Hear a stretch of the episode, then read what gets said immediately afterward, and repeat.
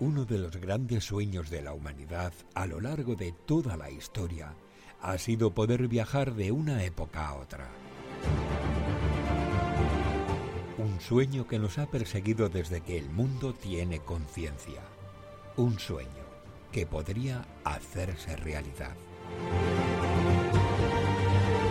Aquí y ahora comienza la cápsula del tiempo.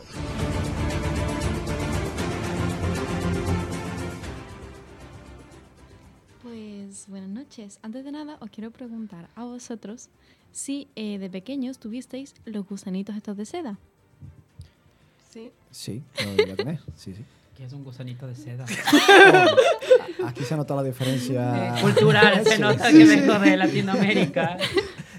Pues básicamente son unos gusanitos así como de color eh, blanco. Sí, son blancos, son blancos. Y eh, yo creo que es, es muy, muy típico, lo típico de coger una, una caja de zapatos, llenarla de hojas de morera y, y que te den, o que lleguen de alguna forma, eh, gusanitos de seda. Entonces como que los cuidas, si puedes. Y eh, yo personalmente nunca he tenido éxito. O sea, lo máximo... No, una vez llegó a salir una, una polilla, pero eh, hace como el capullo de seda. Lo está buscando, ¿no? no... Martín no. Sí, lo estoy buscando, de hecho, porque me suena haberlo visto en series estadounidenses y esas cosas, pero, pero no lo he visto yo, no, no. Pues sí. Es verdad que yo no. Vamos, eh, a mis primas pequeñas o ahora, por ejemplo, mis sobrinos. No. Ya no, se- no se estila el tener los gusanos de seda. Yo creo que es muy típico en el colegio. Son como los piojos. Sí, en plan, se extiende. Yo tuve, yo tuve una vez de chico y además eh, eh, recuerdo que, que el capullo parecen como gusanitos Sí, mm, exactamente. Sí, es verdad, naranjas grandes. Sí. ¿Qué te iba a decir? Pero pasó algo hace un ratito que dijiste la palabra coger y María se empezó a reír conmigo. Por, Pero esos temas Pero ya- latinoamericanos. ya lo hablaremos amigo, en otro- Por eso el también- tema eso, eso latinoamericano. viene para después. Eso, viene Entonces, Eso, para después. eso viene, viene después. Viene Entonces, después. por eso, si, si dices la palabra coger y me río, no es por nada, sino es pa- pa- como un trigger warning de... Vale, vale. Yo me río ya porque paso demasiadas horas con Martín a la semana. Hombre, en nuestro último programa, que estuvimos también las dos juntas, Sí, eh, sí. hablaste precisamente de eso. Su culpa. Perdón. Pues ellos precisamente son em, los protagonistas, en cierta forma, de- del tema de hoy, porque os quería hablar de los mandones de Manila. Em, su historia, pues se puede leer resumido un poco, la verdad. Pero para empezar, es difícil determinar su antigüedad exacta. Eh, se cree que originalmente proceden de la provincia de Cantón, en China, eh, que es famosa por sus bordados en tejidos de seda. Y eh, alrededor del siglo VI después de Cristo, durante el periodo de la dinastía Tang. Esta hipótesis se sustenta debido a que en China fue el primer país del mundo en descubrir el uso de la seda, eh, domesticando a los gusanos. Estos, mismos que nosotros teníamos en nuestras casas, ellos ya los habían domesticado hace unos 5.000 años. Y donde la más antigua muestra de bordados de seda hallada procede de una tumba del siglo VI a.C. Aparte de que según el clásico de la historia, ya hace 4.000 años encontramos vestidos y faldas con diseños y bordados de forma relativamente común. En Filipinas, antes de la llegada de los españoles, las mujeres ya tenían la costumbre de llevar pañuelos a los hombros, como los mantones de hoy, y en la época colonial, el mantoncillo se convirtió en parte fundamental del llamado traje de mestiza filipino, básicamente la prenda por antonomasia aristocrática de Filipinas. Aunque estos trajes estaban tradicionalmente elaborados de fibra de piña en lugar de la seda. Los españoles llegaron a Asia en una época de enorme demanda de la seda, y en un primer momento intentaron traer gusanos de China para crear la industria en Filipinas, prohibiendo la exportación de seda china y el mercadeo de los filipinos con este material, aunque fracasaron, y finalmente decidieron comprar la seda directamente a China, que es lo que hacía todo el mundo al final. Las prendas de seda se hacían en Cantón y en Macao, colonia portuguesa, llegaban a Manila ya hechas y desde ahí iban a América o a España en la llamada Ruta de la Nao de China. En pocos años, el mantón de Manila y las prendas de seda en general se convirtieron en un artículo de lujo muy demandado, en parte debido a la moda parisina de dejar los hombros al aire. También era popular, por ejemplo, por su empleo como decoración en las casas y era un símbolo de estatus social. Pero en 1898 España pierde Filipinas y con ello la ruta comercial que traía la seda, por lo que hubo que empezar a producir los mantones aquí y en Europa. Y esto ocasionó también, en cambio, em, un cambio en, en los motivos, antes más orientales, en la forma de bordado y en los flecos, hasta que llegaron a su forma actual. Por otra parte, con el tiempo la industria textil inglesa se fue imponiendo en toda Europa, trayendo una nueva corriente estética donde prevalecían los tonos grises y opacos, por lo que la moda del mantón fue descendiendo a clases más populares y llegando a donde aún a día, a día de hoy es considerado un accesorio clave, al flamenco. Su presencia en la ceremonia es uno de los principales recursos de la gracia de la bailaora, además de un atributo femenino rico en simbolismo, y fue gracias a referentes en el mundo del flamenco como Pastora Imperio, La Macarrona o Matilde Corral, que esta prenda se popularizó tanto dentro del baile a través de su uso en la escuela sevillana. Y bueno, esa es un poco la historia desde, desde entonces hasta hoy. Luego, aparte, eh, he recopilado como más, más bien datos curiosos o, o partes así más que me han parecido interesantes, ¿no? De, del mantón y más, como por ejemplo em, los, los estándares actuales para un mantón de Manila, los colores y diseños más típicos, el significado de los patrones originalmente y, y bueno, los materiales, la forma de elaboración, la guía de los bordados en China y curiosidades generales que eso lo voy a dejar para el final y quiero que le he puesto como un numerito. Tenéis vosotros que decirme algún número y lo que nos dé tiempo a ir viendo, pues os lo voy poniendo. Pero no sé eh, si os interesa escuchar algo Del más. 1 al cuánto. No, las curiosidades son cortitas. Las curiosidades son em, del 1... Eso para el final, final. Sí, sí, sí. Vale. Del 1 al 9 tengo. Yo sí te quería preguntar, porque eh, algo que Sí. he escuchado de, en cuanto a los diseños, has dicho que tenías algo, que había como ciertas diferencias, no sé si hay una evolución estilística, de que al principio son motivos más orientales Sí, y luego con el tiempo eh, pasan a motivos más florales, que son los que se acaban asentando un poco aquí en España. sí No desde si el principio tenían em, motivos frola- flo- no me sale. Florales. Pero eh, lo que sí es que hubo un cambio, por ejemplo, en las flores que se utilizaban. Ah. Al principio eran, eh, yo qué sé, peonías, las rosas estas chinas y tal.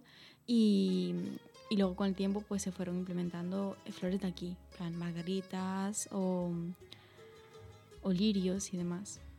Pero bueno, es curioso, una de, la- una de las partes que a mí personalmente más me ha gustado cuando estaba buscando el tema y demás, es em, lo del significado de los patrones originalmente y luego cómo se han traducido más o menos en España, porque eso difieren mucho y lo que aquí a lo mejor nos parece que significa una cosa o que, o que está hecho de esa forma por algo, ahí es todo lo contrario casi. Pero tiene que ver con la forma del cuerpo o algo. El, el patrón te refieres a. No, la, la simbología, en plan, Ah, los vale, bordados. vale, vale. No, que eh, patrón y vestido me ha ido a la forma de hacer. Sí, he ido al sí. patronaje de un vestido. No sé si va por ahí la El, cosa. el o- mantón como tal, en la forma no ha cambiado casi nada. o sea, es, es un trozo de, de tela eh, cuadrado con ciertas medidas, el flecado que se le añadió después. O sea, el, el estándar en la forma de producción tal creo que está bastante extendido. Entonces, ¿a qué te- a- ya por, por contarlo, eh, a ese patrón que, que cambia. Pues em, contamos realmente con motivos chinos adaptados a España y motivos propiamente españoles. Uno de los casos que más me ha llamado la atención, por ejemplo, es el del ave fénix, que aunque en España lo asociamos con la mitología griega principalmente, siendo el ave que se envuelve en llamas y renace de las cenizas, en la China es un trasfondo diferente.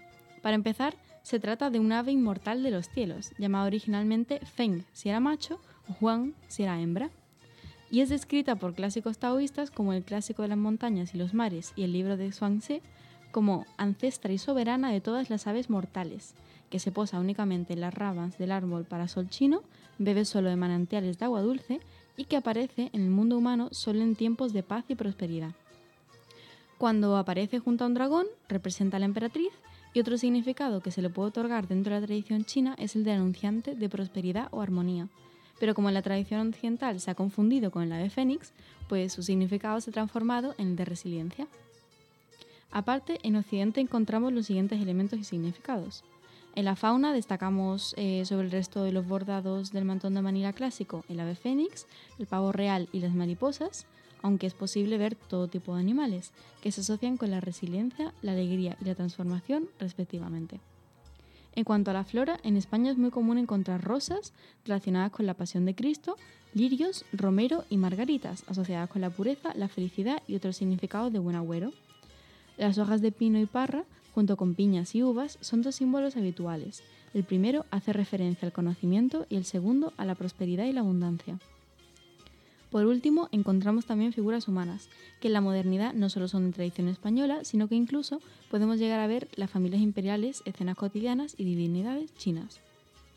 Por otra parte, algunos elementos artísticos chinos son las nubes, que originalmente hacían referencia a las nubes de siete colores de la mitología china, presagiaban la llegada de inmortales y como medio se utilizaban también como medio de transporte, como una alfombra mágica básicamente y eh, con el tiempo se convirtieron en sinónimo de buena fortuna, ya que según la leyenda también protegían al emperador, el cual se creía que era el hijo del cielo.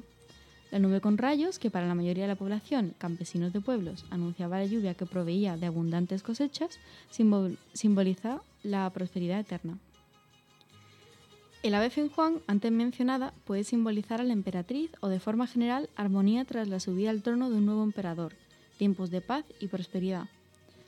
Los dragones, de los que distinguimos varios tipos de características diferentes, representan la energía positiva del yang, el poder y la opulencia, y es el símbolo del emperador. El símbolo de la esvástica representa la gran compasión y virtud del Buda. El mágico Kling, de apariencia similar a un, ciervo, es signo de buena fortuna. Y esos son, pues, algunos ejemplos de, de los motivos que se utilizaban para los bordados en, en China y en España y, te voy a preguntar, no sé si eso lo has podido llegar a, investigar, de, por ejemplo, algunos de esos mantones con motivos 100% orientales, como estabas comentando, con la esfástica, ¿se han llegado a encontrar referentes aquí en España? Es decir, ¿llegaban ese tipo de mantones y se usaban aquí? Claro, claro. También... sí, sí. Eh, originalmente llegaban todos de, China, con lo cual eran esos los únicos motivos que habían y tal. Pero mm, hubo cierta época en la que, eh, bueno, cuando se perdió Filipinas, que ya pues el comercio como que se, se perdió y entonces se tuvo que empezar a, producir los mantones en España. Y entonces como que por una parte al principio copiaban los estilos de bordado y tal, porque estaban copiando el producto que venía de China, pero ya con el tiempo como que fueron metiendo los motivos más españoles, tradicionales y tal. Y yo tengo una gran pregunta. ¿Cuánto cuesta? pues no tengo ni idea. Yo eso, em, o sea, mientras estaba buscando la información, eh, algunos me han salido de que, por ejemplo, de 300 euros para arriba. Lo que pasa es que también depende mucho porque eh, según lo grande que sea el mantón, según el flecado que tenga, el enrejado que se le haya hecho, eh, si está hecho de seda o no, em, si el, el, bordado puede ser puede estar hecho a medida, por ejemplo, o no. O sea, hay muchísimas variables, pero, pero por eso al final acaba siendo un producto tan caro. Es, bastante caro, eso sí, no te puedo hablar de precio exacto, pero creo que los más baratos están en ese precio que ha dicho ya al principio, unos 200, mm. 300 euros los más baratos, y estamos hablando de que es un mantón que a día de hoy se hace prácticamente a máquina. Es decir, eh, ese bordado mm, sí que se hacía antiguamente de manera manual, pero ya, bueno, existe tecnología para poder hacerlo a máquina. Y aún así cuestan ese, ese dinero, 200, 300 eh, El enrejado de los flecos creo que sí hay que, tenerlo a mano y eso muchas veces también es lo que encarece. y yo creo que uno de los motivos por los cuales ahora sí que se hacen más a máquina y demás es porque antiguamente, vale, se hacía a mano, pero es que las bordadoras empezaban a, aprender el oficio con a lo mejor 12 o 13 años. Es que no puedes tener el mismo nivel de, artesanía, ¿no? De, una persona que lleva especializándose toda, toda su vida en eso, una persona que a lo mejor pues acaba de empezar y tal, y al final es, algo caro, entonces quizás es un poco difícil al principio. El, proceso de elaboración, por ejemplo, lo he buscado también y a mí me salía solo el, artesanal, por así decirlo, que era antes de trabajar la pieza se realiza el dibujo sobre un papel y se perfora, después se marca con tizas las plantillas perforadas, dejando la marca en la tela, que pasa al bastidor para bordarlo y si los colores son específicos también muchas veces deben teñirse Y la técnica más habitual es el bordado pintura de aguja y dentro de ella el bordado plano, con puntos de matiz chino, pasado plano y cordoncillo. Y finalmente la obra se cierra con la colocación del flecado, heredado de los árabes, realizado con hilo también de seda y con la técnica del macramé, que es básicamente un dibujo a base de, de nudos que de nuevo se tiene que hacer manualmente y es una de las labores textiles más complejas y vistosas. O sea, es un arte. Sí, sí. La bandana es un arte. Y además sigue siendo un producto de lujo que incluso, para lo que tú decías antes, ¿no? El flamenco eh, o la feria. Eh, incluso hay vestidos que son prácticamente un, un, mantón. completo.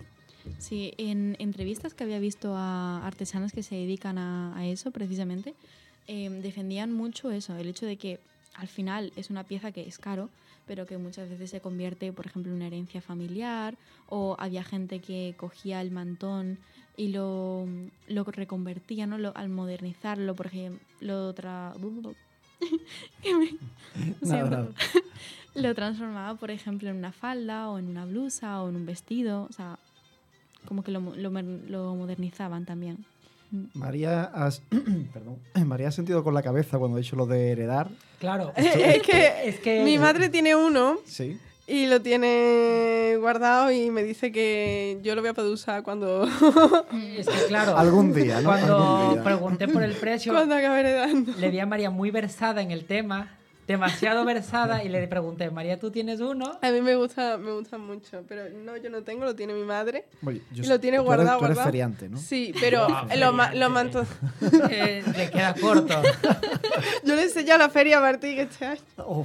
María tiene por lo menos ocho vestidos por día. no, ocho vestidos por día no, pero uno por día sí. Vamos a ver, que la feria ya tiene casi ocho días. pero el mantoncillo que, que, se pone en la feria, que es caro también, no es tampoco el mantón de Manila, porque es simplemente un mantoncillo que viene inspirado en eso y que es caro también por lo que hemos hablado antes de enrejado, los flequillos y demás. ¿Y tú tienes uno? Mantoncillos tengo varios, pero... ¿Por qué te no, ríes? No has aprendido tú mucho de la feria, no, no, no, es que los trajes que llevaba no, ah, no llevaban mantoncillo. Ah, no, no. No, no, de hecho, María me debo, me invitó una jarra de rebujito el abuelo y ya, y ya se acabó, se acabó, la, feria, la feria. Un saludo para mi abuelo, si lo está escuchando. Te digo que un rebujito sin tomar nada pega un buen pelotazo, ¿eh? Sí, sí, de hecho ese día estaba todo bien y fue un día curioso, pero... fue un buen día, fue un buen día. Pero no vamos a hablar de nosotros sí, no vamos A hablar de nosotros, que está feo. Que yo quería no, preguntarte... curioso. Dime, dime. ¿Cómo llegaste a interesarte por todo este tema de los mantosidos de Manila y todo este tipo de cosas? Pues, a ver, es que para empezar, yo estoy estudiando la carrera de Estudios de Asia Oriental, aquí en Sevilla. Entonces, claro, como que el mantón es, originalmente viene de China. Y, el arte de los bordados en China y demás es algo que lo he dado en clase. O sea, en, en las... En, haciendo el, el, la investigación esta, eh, me crucé, por ejemplo, con una mención a la tumba de Mawandui, por ejemplo. Y recordé haberlo estudiado precisamente en, en arte y, y, vimos una, una prenda bordada, súper bonita. También ahí. ¿Y qué es la tumba de...? De Mawandui. que iba a pronunciar algo que no iba a ser exactamente lo que era. es, es, una tumba muy famosa por eh, los hallazgos arqueológicos ahí en China. Es que hay muchísima tradición en, en China y artística además. O sea, somos literalmente el pequeño saltamontes en comparación. y al final también esa conexión ¿no? que hay entre Oriente y Occidente, que parece como dos mundos completamente alejados y sin embargo... Y especialmente con España, que aquí tenemos aquí tenemos mucha historia con, con, Oriente. Vamos, sin ir más lejos, en Sevilla, la embajada que he hecho. Efectivamente, en Corea del Río. Le damos, vamos, todo el rato. Exactamente. Incluso hay por ahí, no sé si. Creo recordar que Alfonso, pasa que no llegó a, a venir a ese programa finalmente, eh, pero por ejemplo también hubo una. Eh, un intento de guerra entre Felipe II y eh, el imperio japonés en su momento. Lo que pasa es que eso finalmente como que no se llevó muy a cabo Estoy haciendo como antes con lo de Sofía. Estoy tirando el balón un poco a ver si encesto, ¿no? Pero eso realmente ocurrió. Es decir, hubo un intento por parte de Felipe II de llegar hasta, hasta Japón y no sé si incluso tuvieron algún tipo de, de combate. Voy a aprovechar que tengo aquí el ordenador, lo voy, a, sí. lo voy a buscar. Mientras nos comentabas tú esas curiosidades que tienes por ahí anotadas, del 1 al 9. Sí, o sea, me podéis ir diciendo a lo mejor un... Es que no sé si me va a dar tiempo a decir Tú dale. Tú dale, tú dale. Tú dale, hay tú tiempo, dale. hay tiempo. Tú dale para adelante. Pues entonces las voy diciendo de uno. No, me decís vosotros el... Venga, el 4. Vale. Esta es una cita. Una cita de un libro de Kirsi Komonen. Komonen. No sé siquiera si estoy diciendo el, el nombre bien. Pero mm, me pareció muy curioso porque decía que en tiempos de emperadores ellos controlaban el color y la gente común no tenía permitido usar el color real. Cuando el emperador llevaba el color amarillo, al segundo nivel solo se le permitía usar el color violeta, blanco o azul. El resto de la gente pues solo podía llevar el gris. Y durante la revolución cultural la gente solo utilizaba el gris y el azul, que yo creo que esto seguramente lo habéis visto en, los carteles de propaganda y cosas así que siempre salen con, con esos colores, pues es por eso. Y lo del el orden de los colores, es que es- esto en verdad tampoco lo, he explicado, eh, viene de la, mm, la teoría de los cinco elementos de la cultura tradicional china del color, o Wuxing, que es mucho más corto. y, y nada, básicamente representa los cinco elementos, que para ellos son la madera, el fuego, la tierra, el metal y el agua. Y posteriormente, pues ese concepto como que se amplió, incluyendo direcciones, sonidos, sentidos, partes del cuerpo y los colores. Y básicamente para ellos es como el, el orden del universo. O sea, todo el universo seguía en base a eso. Y, y eso entonces mm, son ciclos como de generación y de dominación. Por eso si el, si el emperador llevaba como un color que era dominado por otros, pues entonces el, el resto no podía llevar esos colores dominantes. Eso parece como, las bodas, ¿no? Que puedes no puedes llevar blanco. Exactamente, no puedes llevar blanco. Pero entonces cada elemento tiene un color asociado a Sí. este elemento. Sí, si queréis puedo expandir un poco. Es que esto, Sí. esta era la, Sí. Sí, la curiosidad por número favor, 9. sí. Porque es que, es que es mucho, ¿eh? Yo esto Sí, lo he favor, resumido, sí.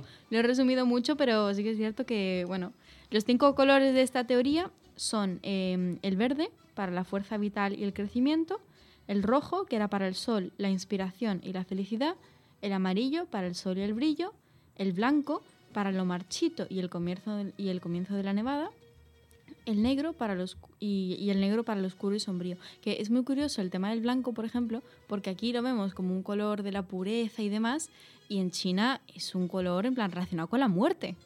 Es literalmente el color de la muerte. Y nada, según el ciclo de generación o de creación, pues la madera alimenta el fuego, el fuego con sus cenizas produce la tierra, la tierra alberga los minerales, los minerales alimentan el agua y el agua da la vida a la madera. Súper bonito, ¿eh? Mira, antes de que nos cuente otra más, ¿vale? Ya con esa terminaríamos, ¿vale? Eh, que lo he encontrado aquí, son los combates de Cagayán, se llama. Es una serie de luchas sí. que hubo entre piratas, por lo que leo por aquí, tanto chinos, coreanos, Mm. filipinos, japoneses, en la zona precisamente de Filipinas, ¿no? Ya que estamos hablando de tema de Sí. Manila, Filipinas, pues fue en esa zona de ahí, cuando era colonia española, donde tuvieron lugar esos combates con samuráis, incluso japoneses. Yo solo espero que mis profesores nunca escuchen esto. Porque lo peor es que lo hemos dado en clase. O sea, cuando me has dicho el nombre, Ya has cuando caído, me has ¿no? dicho el nombre de los combates, es como, ostras, sí. Pero, uf, qué desastre, No, qué no, desastre. ¿Qué No, te- pero sí. Que te iba a decir que algo que ya para acabar de matar a tus profesores. No. que yo acabé de. Yo, yo empecé a conocer estas relaciones que existían entre Asia y España, y sobre Sí. todo con Japón y Andalucía, por la peli de los Japón de Dani Rovira. Ay, Dios. Que, que- que- que yo le conté a un amigo, me vi la peli y me dice, pero tú sabes que esa peli tiene unas bases históricas. sí, sí, razón". Sí, claro. Eh, Por eh, eso aquí en Sevilla existe el apellido Japón. Sí. Sí, O sí. sea, son descendientes de japoneses Claro. que vinieron aquí a Sevilla. Era porque como llegaban con un apellido japonés y el escribano de la época, pues... No lo sabía pronunciar. Claro, dijo, Ponían Japón. eh, Japón. Japón, fácil, ¿eh? Plante. Mucho Sí, Japón sí. en Corea. Es más, hubo hace unos... estoy hablando por lo menos ya, pues, yo qué sé, siete años o más, en la Diputación de Sevilla, una exposición precisamente que era una especie de investigación, lo que pasa que, bueno, al final no tenía mucha base científica, ¿no? Que le habían cogido a diferentes personas de Corea con ese apellido Japón, donde le habían hecho eh, fotografías a cada uno de ellos y luego las superponía como para ver si había algún tipo de rasgo oriental, obviamente después de tantísimos siglos, estamos hablando prácticamente 500 años. Eh, Hubiese sido más interesante si complicado. le hubiesen hecho la, la prueba de esta edad. Sí, sí, la de. ADN. El ADN sí, seguramente ahí pueden sacar eh, trazas orientales, pero claro, ya a nivel físico, Claro. mm, después de tantísimos siglos, muy complicado. Además que hay mucho español de por medio. Claro. Yo creo que ahí... Pero mi padre es curioso, conocía a una chica que se apellidaba Japón y me dijo que, que él notaba los rasgos, bueno, sobre todo en el, en el pelo. Decía que, por Ah, ejemplo, tenía pelo. El pelo típicamente Sí. asiático negro, grueso, así, maravilloso. Pues que la chica esta tenía, tenía el pelo así y los ojos ligeramente rasgados, pero yo creo que eso... Ya un poco Tipo, sugestionado. ya. ¿no? Sí. Yo desconfiaría de alguien que me. Yo, siendo un Japón, desconfiaría de un científico que me diga: ¿Te puedo hacer una foto para hacer un estudio con tu físico? me parece algo un poco de desconfiar. No lo lleva a cosas nazi. Vamos a ver, que te estoy viendo venir. Yo no he dicho absolutamente nada. Pero yo creo que la gente ya lo tiene bastante asumido, sobre todo en Corea. O sea, nosotros hemos ido a Corea de excursión cultural a ver Sí. las japoneses. estatuas. No, no, no hay, no hay japoneses, no encontramos japoneses. Pero había tiendas que tenían puesto el, el hiragana y el katakana, que son los, bueno, y kanjis también, em, los, los alfabetos japoneses. Ujú. Tenían puesto, pues, a lo mejor, yo qué sé, jamón ibérico y después jamón ibérico. o sea, que era, que era muy curioso, pero yo creo que ahí lo, lo viven mucho también. Además, hace unos años incluso hubo visita institucional por parte del rey. Felipe y no sé si eh, llegó a ser el emperador de Japón o algún... Tienen, tienen semana de Japón y todo Claro, eso. claro, Sí, con, con eventos y, y viene también gente de Japón y demás. Mm. Pero te digo, hace unos años incluso eso, vino el rey Felipe y no sé, ya te digo, no sé si fue algún, alguien de la familia real japonesa o algún embajador, eh, también para recrear todo ese... Lo vas a buscar, ¿no? Por ahí. a ver si te lo han chivado. A ver, a ver, es que yo no sé, a lo mejor un embajador, ¿no?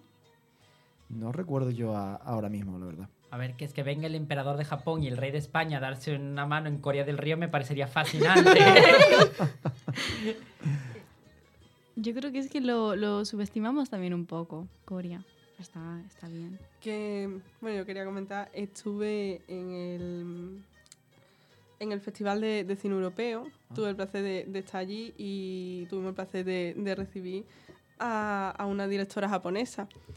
Pues una de, de todas las cosas que tenía que hacer esta mujer y lo que más ilusión le hacía a ella de venir a Sevilla era ir a Corea del Río. Claro. Y de hecho es que no visitó Sevilla, visitó Corea del Río. O sea que no es una cosa tampoco solo nuestra, sino Sí, que sí. también De es- Japón. una...